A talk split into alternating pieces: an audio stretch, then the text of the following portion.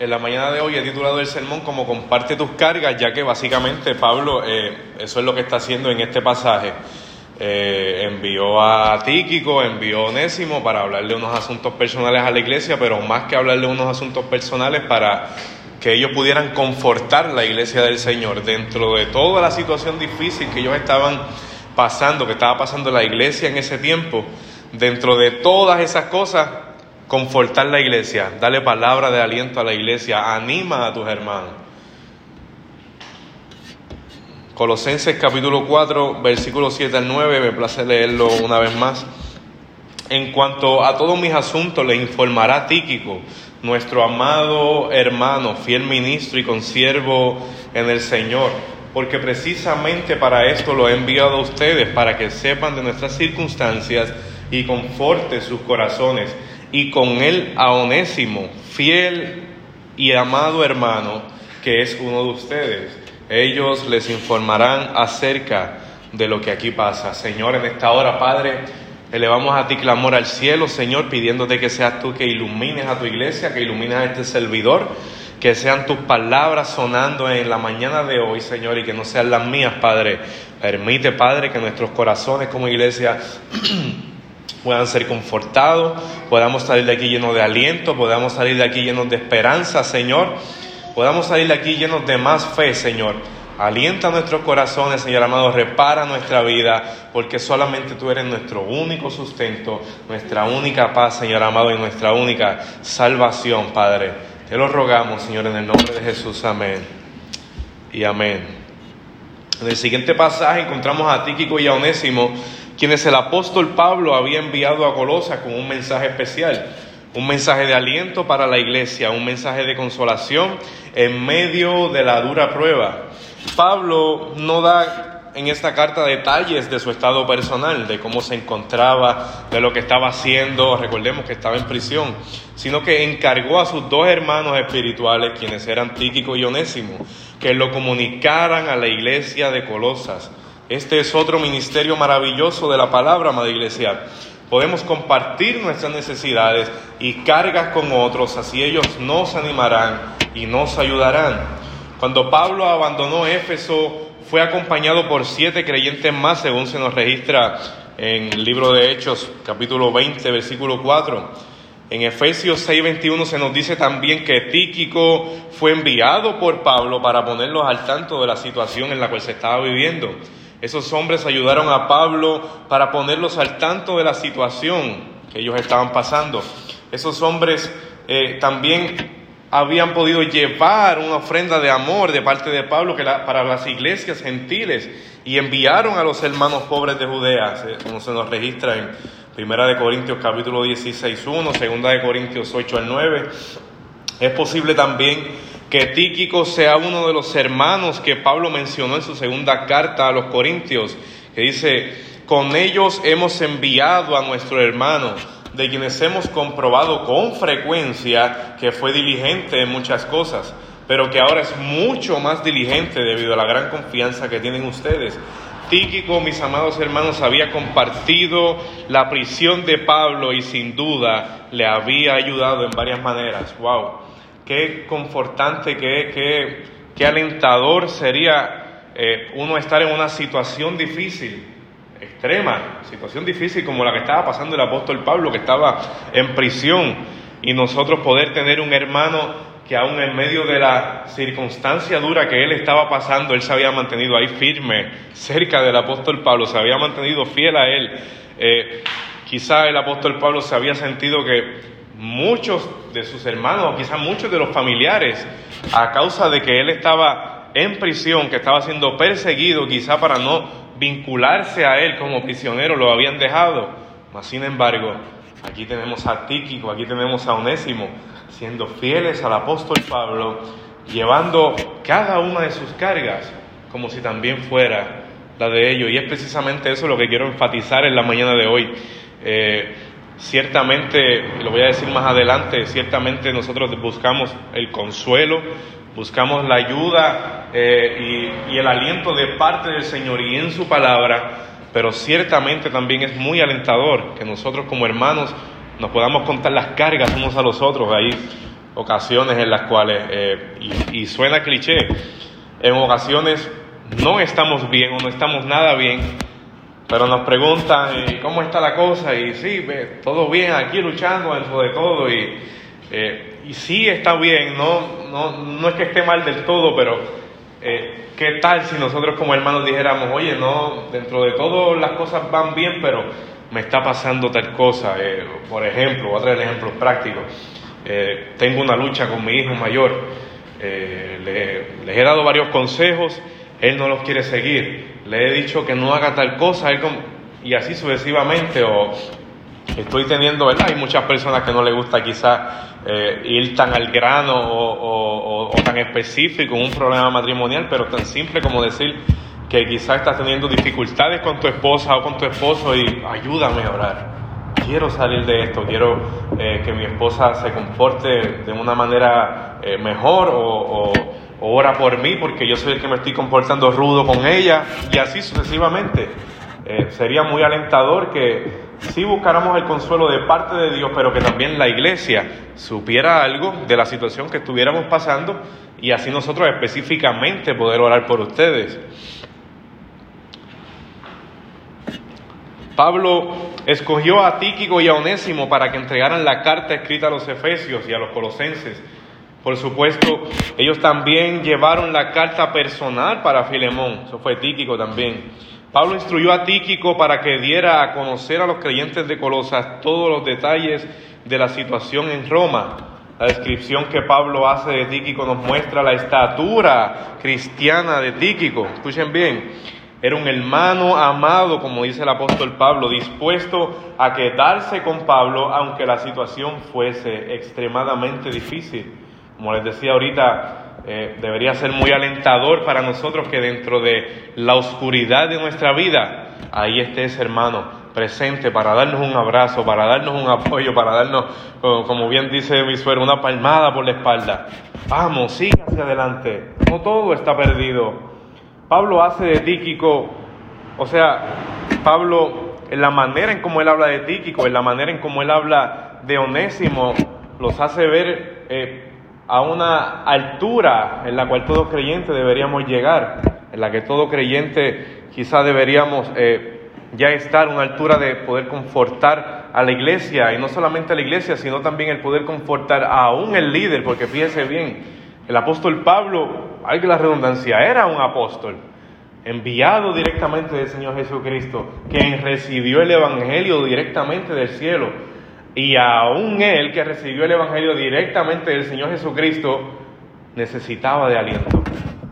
Wow, mis amados hermanos, hay veces que perdemos quizá eso de perspectiva. Eh, ciertamente un líder muestra que es fuerte en la fe, sí, pero a veces también olvidamos que un líder también necesita de, la palabra de aliento de quizá de alguien eh, que quizá no predica, quizá no enseña la Biblia, quizá no canta, eh, quizá apenas sale a evangelizar, pero quizá esa es la persona de la cual nosotros decimos, necesito un aliento de, de, este, de este creyente. Si fulano viniera donde mí y, y me diera este tipo de aliento que me hace tanta falta. Su amor, el amor de, Tíquico se dio a conocer por medio de la acción. Él sirvió a Pablo y también sirvió para Pablo, ayudándolo en sus muchas responsabilidades. Alguien ha dicho que la más grande habilidad es la responsabilidad, y esto es cierto, amados hermanos. Pablo podía confiar en que Tíquico haría su trabajo. Tíquico también era consiervo de Pablo. Aunque no era él un apóstol, estaba ayudando a Pablo en su ministerio apostólico. Pablo y Tíquico trabajaban juntos en el servicio del Señor más tarde. Pablo pudo enviar a Tíquico a Creta, según se nos registra en Tito 3.12, y luego a Éfeso, para que también pudiese eh, poner al tanto a la iglesia allá y poder también llevar aliento. Ahora bien, tengamos en mente las circunstancias, como les decía ahorita, el apóstol Pablo se encontraba en la cárcel a espera de un juicio. No era nada fácil para Tíquico asociarse con alguien como Pablo. Pablo era un prisionero, Pablo tenía muchos enemigos, así que eso requería de mucho coraje, de gran valor el poder visitar a Pablo a la cárcel y dar señales de que uno estaba de su parte.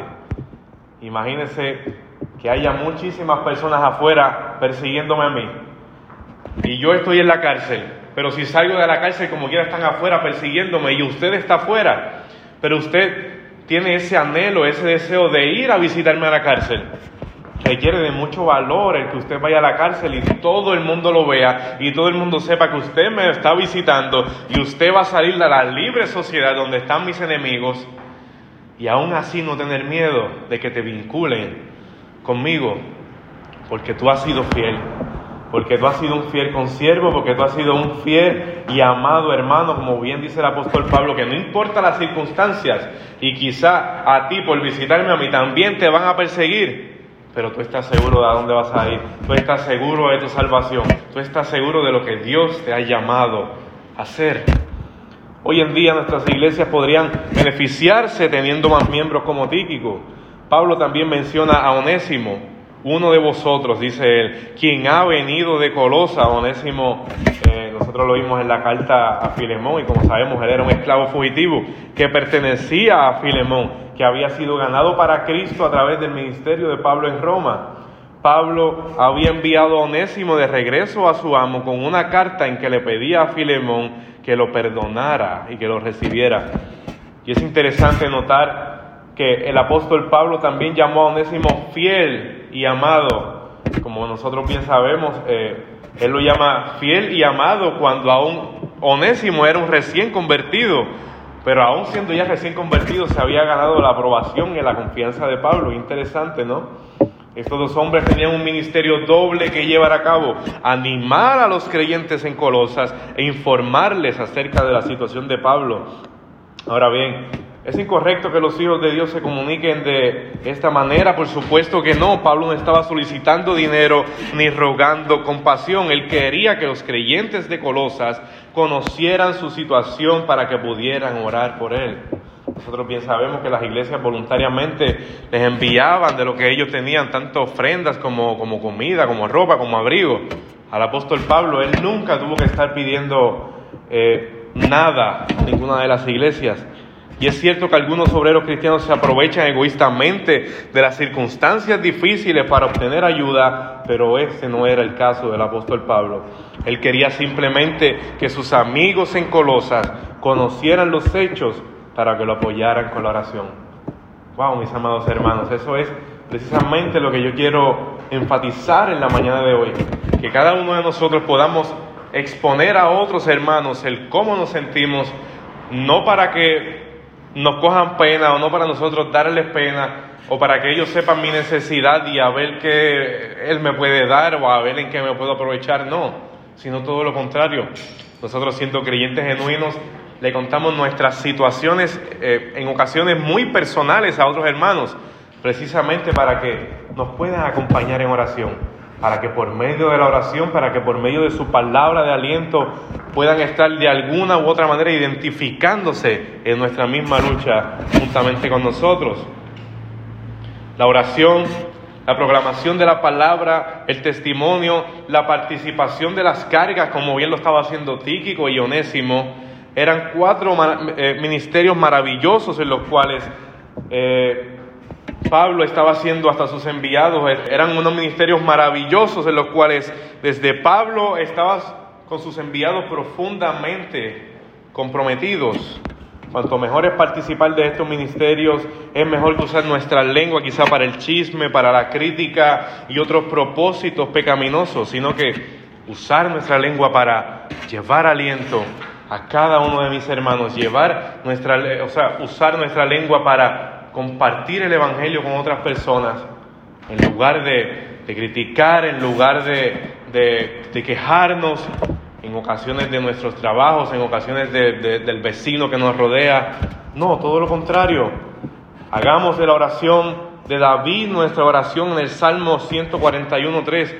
Pon guarda a mi boca, oh Jehová, guarda la puerta de mis labios. Wow, mis amados hermanos, cuántas ocasiones eh, nos encontramos hablando cosas que no tenemos que hablar, eh, aún para nosotros mismos, diciendo, Señor, si esto hubiese sido así, si esto hubiese pasado de esta manera, no, hagamos igual que David, pon guarda a mi boca, oh Jehová, guarda la puerta de mis labios. Que nuestra lengua, que nuestra boca, amada iglesia, se mantenga solamente hablando palabra de aliento, palabra de bendición hacia los demás, palabra que realmente lleve fruto y produzca fruto en los corazones de cada uno de nuestros hermanos. Ahora bien, les he, les he desglosado básicamente lo que se dice en cada uno de estos versículos. Ahora bien, ¿cómo lo llevamos a la práctica? Vamos a ponerlo en práctica. En ocasiones, mis amados hermanos, la vida viene con cargas muy pesadas que en un grado o en otro debemos sobrellevar. Mientras más fuertes seamos en Dios, más capaces seremos de llevar nuestras cargas y ayudar a otros a llevar las suyas. Hay muchas referencias en la Biblia que comparan el atletismo físico. En ocasiones hay varias cartas del apóstol Pablo en las cuales se compara el atletismo físico con el atleta espiritual, que es el creyente. En las escrituras podemos ver personajes físicamente fuertes y otros que se hicieron fuertes a través de la dirección de Dios. Una de las palabras con las cuales podemos relacionar la fuerza es justamente el peso o la carga. La vida trae consigo, amada iglesia, un peso y así como un atleta se prepara para resistir cierta cantidad de peso, nosotros debemos estar listos para soportar el peso que la vida trae. Y ciertamente en un grado o en otro, algunos pesan más, otros pesan menos, pero siempre vamos a tener un peso, siempre vamos a tener una carga. Un ejemplo de este peso quizás sea algún problema de salud terminal y a la vez eres padre de familia y, y eres el único sustento de ese hogar. O tal vez eres madre soltera y llevas el peso de la casa sola. O nuestra relación con un hijo adolescente se está volviendo muy complicada. Son tantas las circunstancias que nos pueden abrumar, amada iglesia, pero para todas y cada una de ellas el Señor nos prepara para hacer frente a los problemas y las dificultades frente a Él. Salir huyendo o tirar la toalla no está permitido en los caminos del Señor. Simplemente no está dentro de sus planes para nosotros, pues en la Biblia encontramos que en todo momento Él nos sostendrá, nos fortalecerá en todo momento para enfrentar cada circunstancia. Y yo sé que cada uno de nosotros hemos sido testigos de la manera en cómo circunstancias difíciles hemos salido adelante y es porque precisamente el Señor en su gracia nos ha fortalecido. O de otra manera pudiésemos sido pudiésemos haber sido demasiado tentados por X o Y pecado y el Señor en su gracia, como hace poco habíamos visto un video en los Bereanos, que si no me equivoco lo subió Orlando, de Paul Washer, quien decía, que si el Señor en su gracia no nos frena, haríamos ver como si Hitler fuera un niño al lado de cada uno de nosotros. En ocasiones nosotros en nuestra pecaminosidad es el Señor quien nos frena para nosotros cometer X o Y pecado. Pero de lo contrario, si el Señor en su gracia no nos frena, seríamos peor que el mismo Hitler. Eso lo sabemos todos y cada uno de nosotros. Así que le damos al Señor la gloria y la honra porque a Él le place frenarnos en ciertas situaciones, frenarnos en diferentes circunstancias y poder salir victorioso ante la tentación y ante el pecado. Para todas y cada una de ellas el Señor nos prepara para hacer frente a los problemas y dificultades. Como creyentes debemos fortalecer nuestra fe y la relación que tenemos con Dios para poder llevar con mayor facilidad el peso que la vida trae consigo. Hacerlo diariamente teniendo una disciplina que nos permita conocer a nuestro Dios a través de llenarnos de su palabra, nos permitirá estar preparados para enfrentar las circunstancias y las tentaciones. En muchas ocasiones, la labor de los líderes eclesiásticos, como les decía ahorita, no es considerada como esencial y se piensa que solo algunas personas lo necesitan. Pero es importante que los reconozcamos y los honremos porque ellos han demostrado ser fuertes en la fe y que son capaces de no solo llevar su carga, sino también de ayudar a otros a llevar la suya y salir victoriosos de la mano de Dios. Wow, mis amados hermanos, en cuántas ocasiones nosotros como líderes nos encontramos llevando tantas cargas propias, tantas cargas de nuestra esposa, tantas cargas de nuestros hijos, de, algún u otro familiar o persona que nos rodea, pero también llevar muchísimas cargas también de la iglesia. Pero a veces eh, no es muy valorado, no son muy honrados, pero el Señor por medio de su gracia, nos ayuda en su palabra a que nosotros podamos confortar a otros, incluyendo también a los líderes, como les decía ahorita. En varios pasajes de la Escritura se nos exhorta a llevar las cargas de los demás. Gálatas capítulo 6, versículo 2 dice, lleven los unos las cargas de los otros. Primera de Pedro capítulo 3, versículo 8 se nos habla y dice, y finalmente sed todos de un mismo sentir compasivos, amando fraternalmente, misericordiosos y amigables. Debemos alentar, iglesia, a nuestros hermanos con la palabra de Dios. La palabra de Dios nos edifica. En Hechos 20, 32 se nos dice, os encomiendo a Dios y a la palabra de su gracia, que tiene poder para sobreedificaros. En Efesios 4, 15 dice, siguiendo la verdad en amor, crezcamos en todo. Wow, mis amados hermanos, la palabra es lo mejor que el Señor nos ha podido dejar en esta tierra. Nos conforta a nosotros como iglesia, para nosotros también poder confortar a otros, no solamente en el núcleo de la iglesia, sino también aquel que se encuentra afuera, poder confortarlo para que de alguna u otra manera podamos también inyectarle la semilla del Evangelio. Esta palabra también actúa. Primera de Tesalonicenses 2.13 nos dice, la palabra de Dios la cual actúa en vosotros los creyentes. No es una palabra que se queda estática, no es como cuando leemos el periódico, no es como cuando leemos las noticias, no es como cuando quizá entramos a Twitter a ver algún reportaje interesante. No, esta palabra actúa, esta palabra nosotros la leemos, la internalizamos, trabaja en nosotros, nos transforma, nos hace ser otras personas. Ciertamente, si nosotros leemos de ciencia, si nosotros leemos de zoología, vamos a aprender de animales, vamos a aprender en, el caso de la ciencia cómo se inventó la luz, cómo se inventó la energía eléctrica, cómo, cómo se inventó el, filtro para purificar el agua. Pero esto no necesariamente nos transforma, cambia eh, muchas perspectivas de cómo vemos diferentes cosas, de cómo vemos el ambiente, eh, de cómo vemos eh, la importancia de los animales aquí en la Tierra. Sí, eso está muy bien pero no cambia el cómo debemos comportarnos moral, éticamente, espiritualmente, el cómo debemos conducirnos hacia los demás. Y nosotros lo hemos visto, cuánto eh, hay, una, hay una joven que la veo, la veo mucho, eh, como que la, la, la a cada rato, ella se llama Greta Thunberg. Ella defiende mucho el ambiente. Eh, y sí, eso está bien, pero ¿hasta qué punto tú puedes defender el ambiente, pero eh, en tu comportamiento no te conduces bien a los demás. Ella yo siempre la veo eh, colérica, yo la, yo la veo siempre como una chica colérica. El defender el ambiente, el saber de ciencia, el saber de tantas cosas seculares en este mundo, no cambian tu corazón, no cambian tu mente, no cambian tu espíritu, de, no, no te acercan en ninguna manera a Dios. O en este caso, no te ayuda a alentar a tus hermanos. Por eso es que la palabra actúa en nosotros.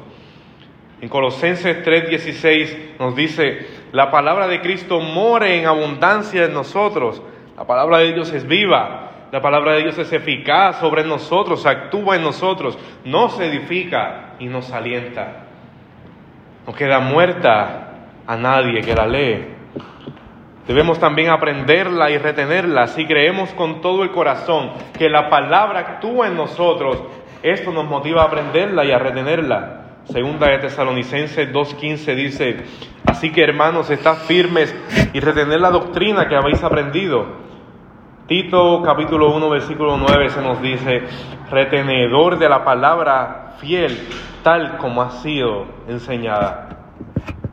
Una y otra vez se nos exhorta a retener la palabra del Señor, a retener cada versículo, es lo único, amada iglesia, que nos ayudará a enfrentar nuestros pecados, a enfrentar nuestro corazón, eh, a tener sabiduría ante aquel que venga a nosotros a pedir demanda de nuestra fe. Es solamente memorizándonos la palabra del Señor. De otra manera no podrá ser. La palabra del Señor cuando la memorizamos, yo siempre digo que eh, funciona como un arma, como, como un dardo. Cuando el diablo tira sus dardos de tentación, nosotros tiramos nuestras granadas, granadas de versículos bíblicos. y llevamos todo pensamiento cautivo a su palabra. Ahora bien, si bien es cierto que debemos ser confortados por nuestros hermanos en la fe, ¿cuánto más debemos entregar nuestras cargas a aquel quien quita nuestras cargas gratuitamente por medio de la fe? Bien lo dice Cristiano en el progreso del peregrino. Dice él, bendito aquel que me ha dado descanso con sus sufrimientos y vida con su muerte. Wow. Ciertamente peregrino, peregrino a lo largo de su peregrinaje se encontró con tantos obstáculos, tantas situaciones, aún con la misma carga y el peso que él llevaba durante ese peregrinaje, que harían que cualquiera tirara la toalla. Pero no fue hasta que chocó con Cristo que su carga le fue quitada inmediatamente y él pudo comenzar a cantar diciendo, agobiado estoy, he estado bajo el peso de mis pecados, nadie me los podía aliviar hasta que aquí llegué. Oh, qué lugar este, aquí empieza mi felicidad. Wow, amados iglesia. Y he concluido con esto, y al igual que cristiano dice, wow, qué lugar de felicidad. Nosotros también lo diremos algún día y ese día es en el día en que Él vuelva. Ciertamente la iglesia nos conforta, ciertamente cada uno de los hermanos nos dan aliento, nos dan palabras de fortaleza, pero cuán fortaleza nos da el saber que Cristo está ahí a cada momento, que Cristo tiene las puertas del cielo abiertas de par en par, para que todo aquel que en Él crea no se pierda, sino que tenga vida eterna. Es nuestro mayor consuelo, es nuestro mayor eh, aliento en nuestro momento más oscuro, en nuestro momento más tenebroso de nuestra vida. Yo digo que todo creyente tenemos una carga y a lo que me refiero es que el que no tiene una carga terrenal tiene que cargar la cruz de Cristo. Porque él dice, carga tu cruz, lleva tu cruz y sígueme. Así que siempre tendremos una carga está de nosotros qué carga llevar, qué carga debemos escoger, qué carga eh, tú prefieres cargar en este mundo. Cargas la cruz de Cristo, que ciertamente no es fácil porque nos tenemos que negar continuamente los unos a los otros nuestros pecados, negar nuestra pecaminosidad, negar eh, tal deseo que vino a mi mente, negar tal invitación que me hicieron, aunque es muy tentadora, pero tengo que negarme a eso Ciertamente es una carga, pero por más difícil que sea, preferimos cargar la cruz de Cristo y no cargar con mi ansiedad, y no cargar con mi envidia, y no cargar con mi pecado, con mi lascivia, cargar con la cruz de Cristo. Ciertamente, como bien decía en el sermón, compartamos nuestras cargas, soltemos nuestras cargas terrenales y carguemos la cruz de Cristo. Así que, amada iglesia, sin nada más que decir, espero que este sermón les haya eh, servido de mucho aliento, de mucho confort